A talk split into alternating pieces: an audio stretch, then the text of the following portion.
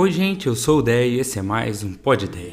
Esse é o primeiro Pod Ideia de 2024, por isso eu quero só começar compartilhando quão feliz eu fico pelo privilégio de entrar em mais um ano compartilhando a mensagem.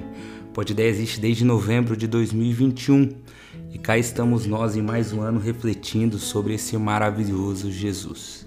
Então, muito obrigado por você que acompanha essa caminhada, pelo privilégio de poder estar contigo de alguma forma nesses episódios, tá bom?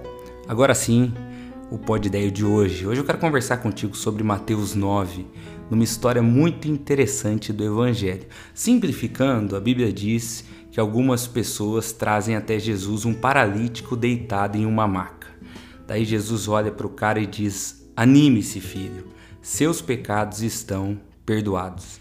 Antes de qualquer solução física, Jesus derrama sobre esse rapaz a paz de que com Deus está tudo certo. E como a gente precisa disso? Eu sei que tem muita gente que tem dificuldade de sonhar para 2024 porque não entende porque Deus ajudaria uma pessoa com tantos erros. E daí a culpa dita o ritmo da fé, ao invés da fé colocar esperança e gratidão no coração. Esperança porque a gente pode contar com Deus e gratidão porque Ele nos ama a ponto de nos perdoar. Lembre-se de que Deus fala sério quando Ele diz que perdoa os nossos erros. A Bíblia diz que as misericórdias do Senhor se renovam a cada manhã, por escolha de Deus, o que é uma grande lição para nós também sobre como a gente deveria viver. Eu quero dar um exemplo aqui do dia a dia. Imagine você que ontem à noite você e seu cônjuge colocaram as crianças para dormir e foram assistir um filme. Por alguma razão, durante o filme, vocês começam a conversar sobre uma situação da vida de vocês e tem uma discussão feia de modo que os dois vão dormir de bico.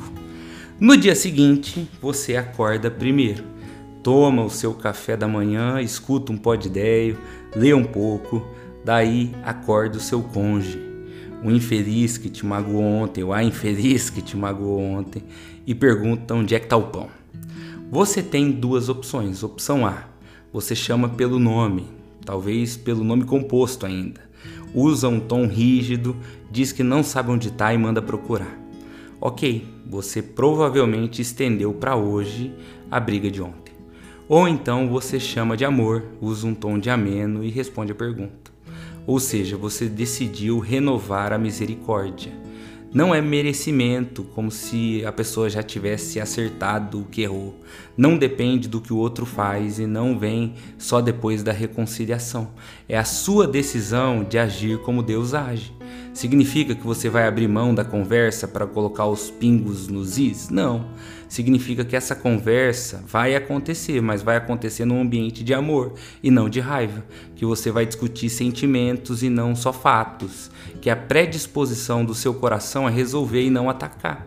Ah, mas se o outro não corresponder, você fez sua parte diante de Deus, você agiu como ele age, você deu a outra face e o exemplo de amor foi plantado. Porque para Deus tem muito valor a paz no coração. Porque ele sabe que a mágoa é destrutiva. Por isso que Deus, que é perfeito, não acumula mágoa dentro de si. Ele perdoa, ele permite que as suas misericórdias sejam sempre renovadas não é só perdoar quem faz o errado, é a decisão de viver numa constante de amor, constantemente colocando o amor em primeiro lugar.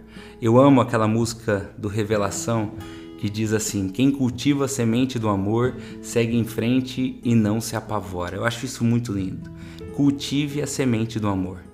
E daí você não precisa se apavorar em qualquer dissabor, porque no devido tempo a semente do amor dá seu fruto. E você não se arrepende de ter agido certo, de ter agido como Deus age. No próximo Pod Ideia eu vou continuar essa história que eu comecei hoje. Mas, por enquanto, pense nisso. Que Deus encha a nossa vida de misericórdia, de amor, de graça. Que nesse ano a gente vive em paz, sabendo que somos amados por Ele e que podemos amar as pessoas que a gente saiba também que está tudo certo entre Deus e nós, que a obra de Jesus foi suficiente para isso. Essa é a minha oração por mim e por você. Que Deus te abençoe muito, abençoe muito a sua família, abençoe muito tudo que você coloca as mãos para fazer. Que Deus te encha de paz. Essa é a minha oração por todos nós. Um feliz 2024.